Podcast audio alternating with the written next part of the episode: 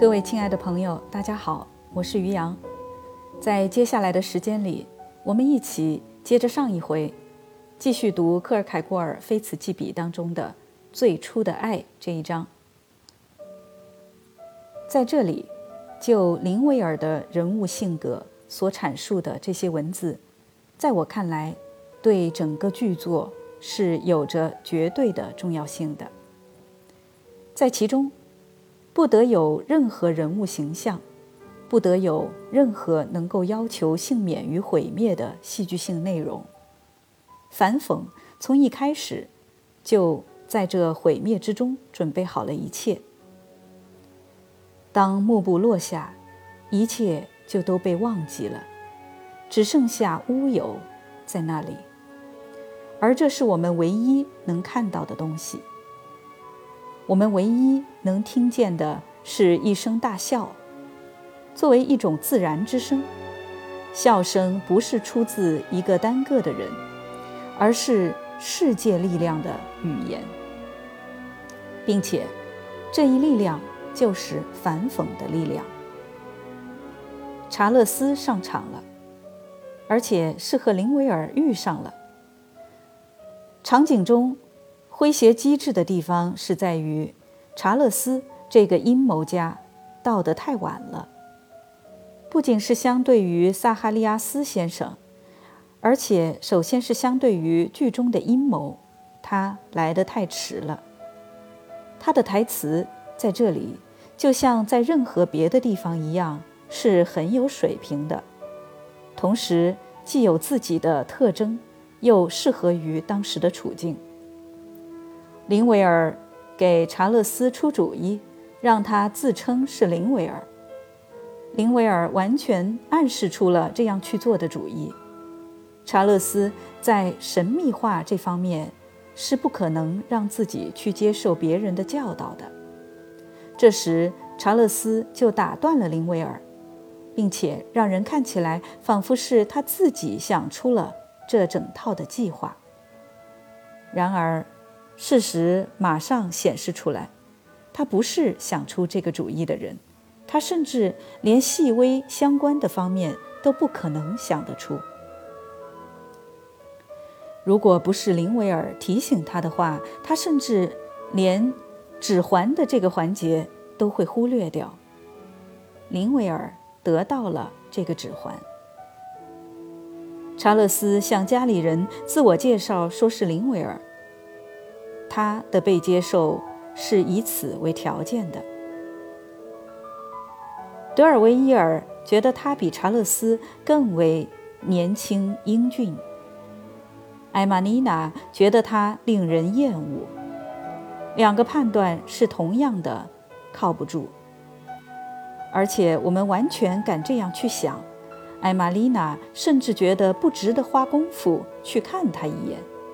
而是根据一种灵感，知道他令自己厌恶。在父亲那里的情形也是类似于此，因此在这个场景包含有一种对查勒斯的深刻嘲讽，而查勒斯则大概是将这一幸运的接待归功于自己的机灵，并且他希望只要他继续保持匿名，那么一切。就会成功。现在，接着的是一段独白。在这段独白中，艾玛妮娜扪心自问，并且认识到她永远也不会忘记查勒斯，而去和林维尔结婚。林维尔来告别，并且交出指环，他们和好了。这些情景。是我们都已经知道的。接下去是全剧中最漂亮的场景，在这个场景之上笼罩着一种灵气光环，一种神圣理想化，它在其自身中有着某种庄严。这样，我们几乎会去希望看见裘迪特姨妈在背景中像一个神灵。在向下看着他的两个门徒，艾玛丽娜决定向那个被看成是林维尔的人吐露秘密，并且公开一切。这个场景完全暴露了艾玛丽娜和查勒斯。艾玛丽娜的忠贞变得完全是那么滑稽可笑的，无论出多高的价钱，都无法买得她去放弃它。不管是水还是火，都无法吓退他。查勒斯变得越来越尴尬，因为他希望摆脱他。这样的一种忠贞自有其道理，因为像艾玛丽娜这样的小小少女，在被爱着的人想要摆脱她的时候，他一般总是最忠贞的。在查勒斯发现了萨哈尼亚斯先生还没有把那最糟的事情兜露出来的时候，他还非常确定自己能够通过自己的机灵而从这整个事件中摆脱出来，而现在他自己则成了那个泄露出一切的人。这个机会太有诱惑力，他可以成为讲述自己生活的行吟诗人，而且希望以这样的方式来摆脱掉自己的表妹。在前面已经提醒过，因为查勒斯的放荡获得了某种喜剧性的轻描淡写，因此这个场景变得轻巧。我们获得了一种对于他的轻率和精神困惑的活生生的想象，但是我们并不觉得愤慨。而如果他是作为他自己，而以同样的方式，讲述这一切，我们则会感到愤慨。不过，我们还是隐约的感觉到他也许会去做这样的事情。我们隐约的感觉到有这样的一些事，但我们没有听他说这些事。但是查勒斯什么也没有去做，他只是自得其乐。艾玛妮娜的忠贞不知边际，最后。查勒斯承认他结了婚。诗人有着怎样的信心呢？他知道怎样去反讽艾玛妮娜，这真是不可思议。艾玛妮娜听见他结了婚，他狂怒起来。某些观众可能会想到，他之所以对查勒斯发火的原因是他现在得知了他的所有荒唐行为。不，绝不是这样。我的朋友，你误解了他，他会要去得到他，如果他还能够得到他的话，但是他结了婚。固然他会觉得，如果他在八年里不曾和别的女孩好，而只是有良心的独自观月，那是应该的。然而他却知道怎样使自己去置身于这一类事情之外。让他去曾经诱惑十个女孩吧，他不惜一切代价的去得到她。但是如果他已经结婚了，那么他就得不到她了。由此就出现了那些眼泪。如果这是诗人剧作家的意思，那么他会让艾玛妮娜稍稍早一些打断查勒斯。查勒斯解释了。他曾深受过许多异性的追求，他有过许多恋爱经历。也许他有时在自己的魅力中走得太远了。艾玛妮娜没有打断他，他答应为他去做一切，去使他重新与父亲和解，并且使自己得到他。因为看起来很明显，在他不能得到他的时候。一旦他听说他已结了婚，他就不再是忘记在营地里拉响警报的人。查勒斯开始讲述与帕米娜的故事，他平静地听。现在他讲到了那可怕的一节，他结婚了。这时，挪威的王国爆裂了。停下来注解一下刚刚说的这一句。挪威的王国爆裂了。这个典故是发生在公元一千年斯沃尔德的决定性战役。这是一场介于挪威人、丹麦人、瑞典人和挪威的造反者之间的战役的故事。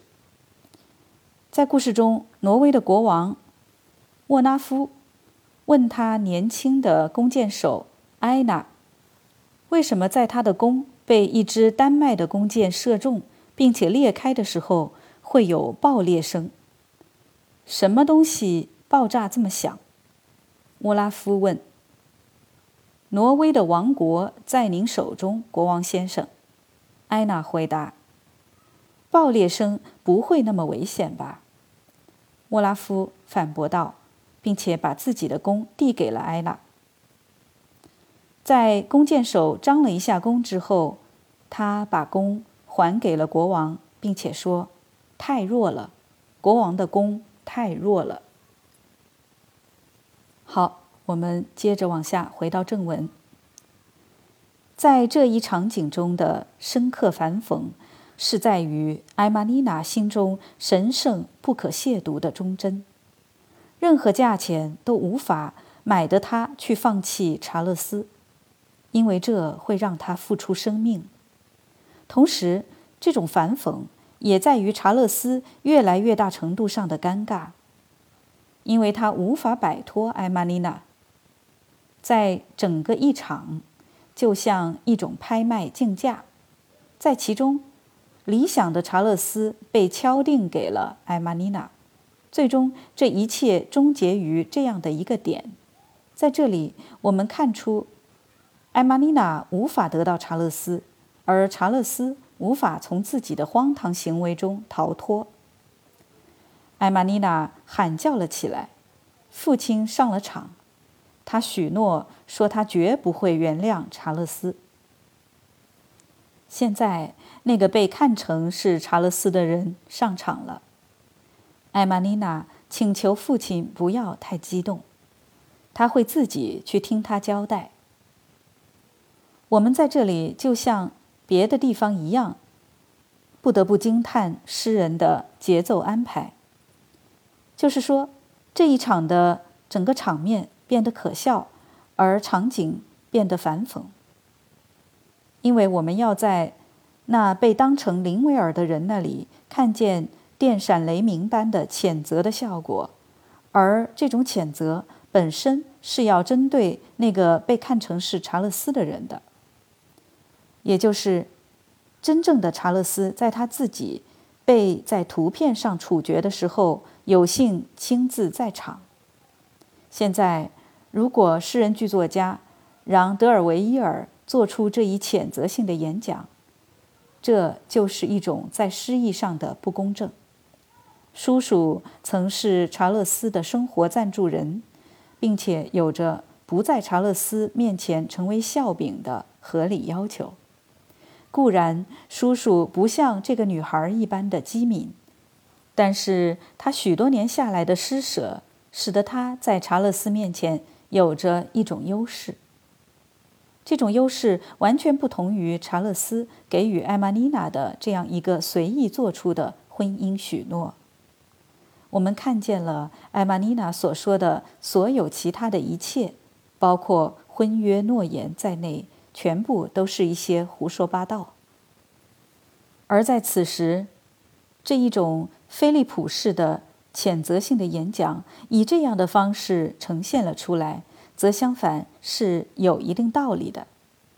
他从前对于查勒斯的钟情是胡扯，他现在对林维尔的新关系也是胡扯。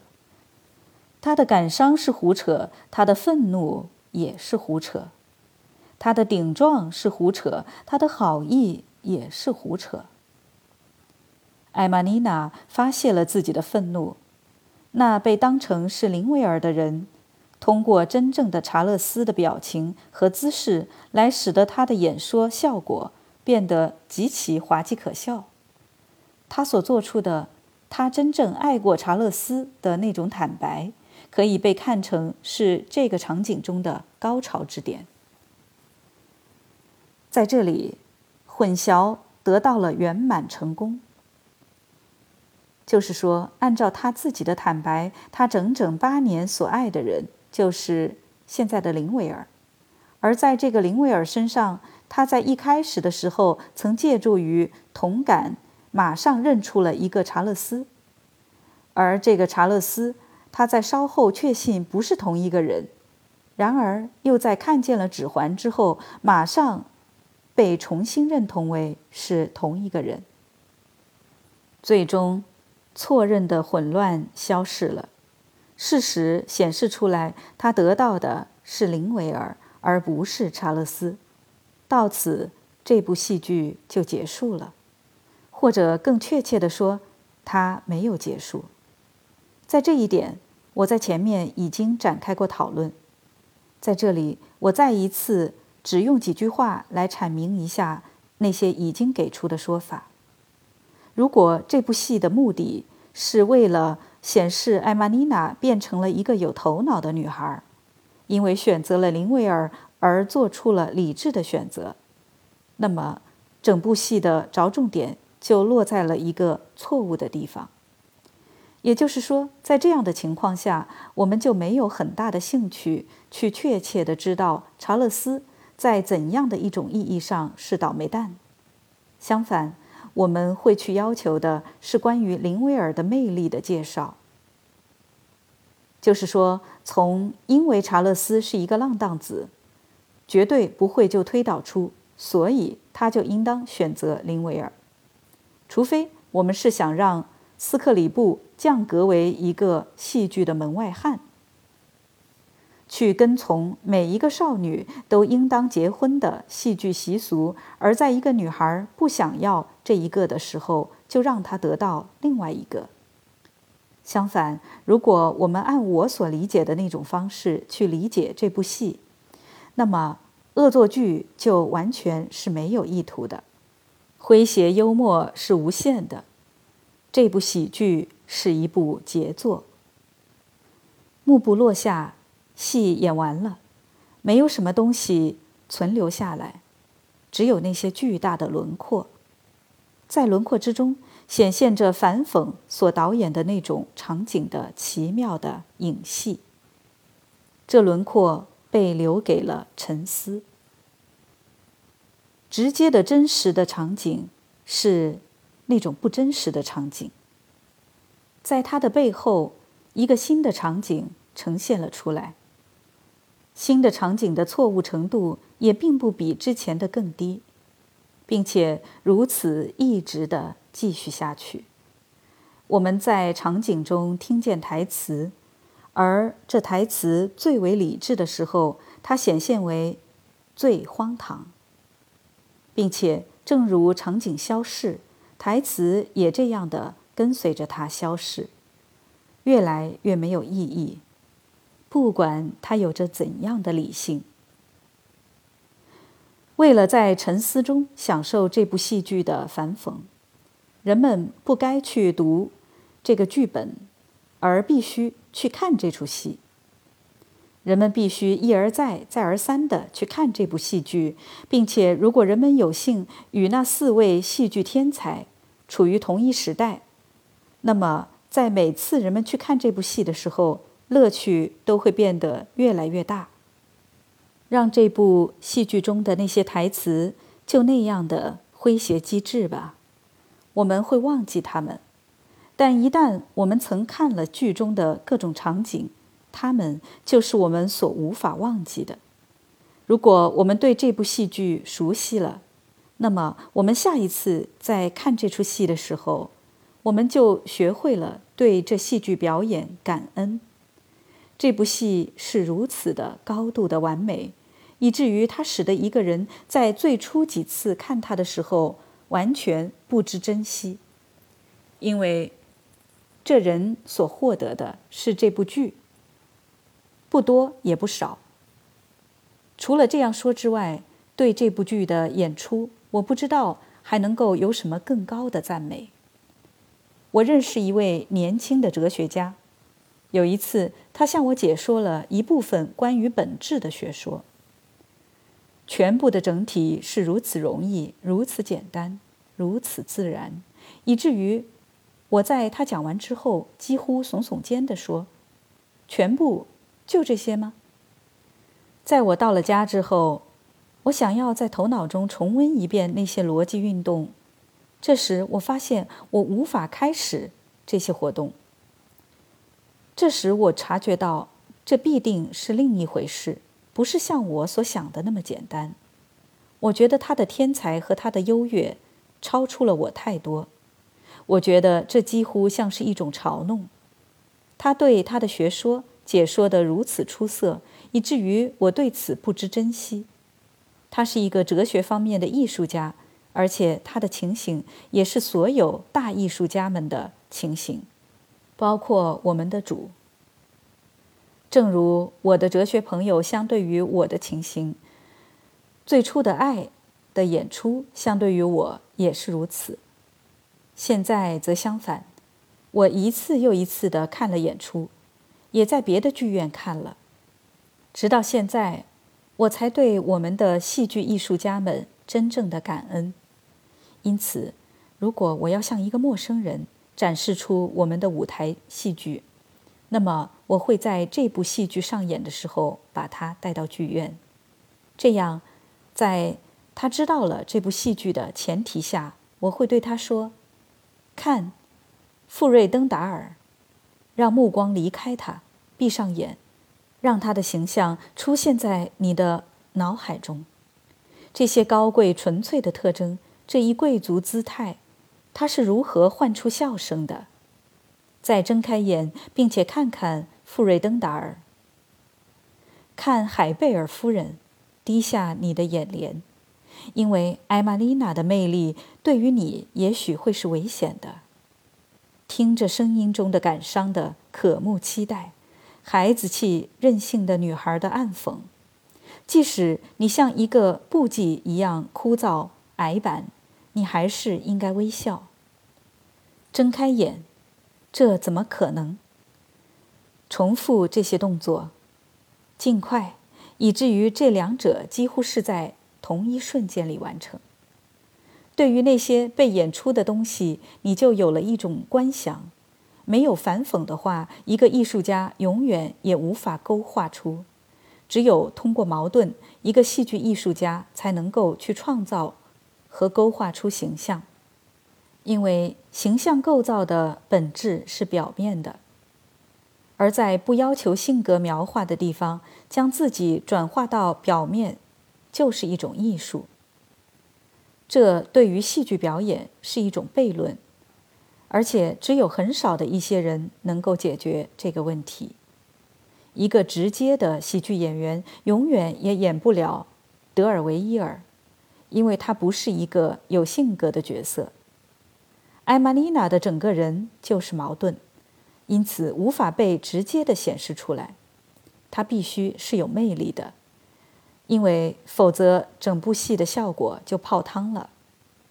她必须是不具有魅力的，但必须是矫揉造作的，否则这出戏的整体效果在另一种意义上也就消失了。看皮斯特尔，在你想要将你的目光集聚在那种映染在他脸上的无限平淡的愚蠢时，你几乎会感到难受。然而，这却不是一种直接的愚蠢。他的目光仍然还有着一种在其可笑之中，让人想起某种往昔的感伤热情。一张这样的脸不是什么人天生就有的，它有着一种历史。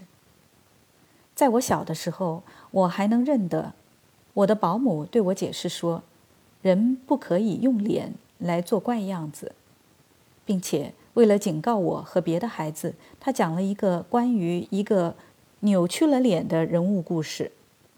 这个人有一张扭曲的歪脸，因为他用脸做怪样子。也就是说，事情是这样的：风向转了，而这个人就固定的保留下了自己扭歪的脸。皮斯特尔让我们看见一张这样扭曲了的歪脸。还有着罗曼蒂克怪样子的痕迹，但是在风转向的时候，它就变成了某种扭曲的东西。皮斯特尔表演的查勒斯有较少的反讽，而有更多的怪诞，这完全是对的，因为他人格中的矛盾不是那么的引人注目。如果不是在德尔维伊尔和艾玛妮娜的眼中，他本来不是一个林维尔，因而不应当去像一个林维尔。而德尔维伊尔和艾玛妮娜则在同样的程度上各自有自己的偏见。再看看斯达格尔，去为这美丽的男性姿态、这一有修养的人格、轻松的微笑而高兴吧。这微笑泄露出林威尔面对德尔维伊尔充满幻想的家族时的自以为是的高傲，并且。看这个理智的典型被卷进那场由艾玛妮娜空洞无物的激情，如同一场急扫的狂风，导致出的那场混淆吧。好了，各位亲爱的朋友，这一章今天就全部读完了。再提一句，刚刚的内容当中，克尔凯郭尔类比的那一个哲学家说的本质的学说的例子。他所指的本质的学说，其实应该指的是黑格尔的逻辑学。有兴趣的朋友可以找时间去扩展一下阅读。今天的节目就到这儿，感谢大家的收听，我们下次再会。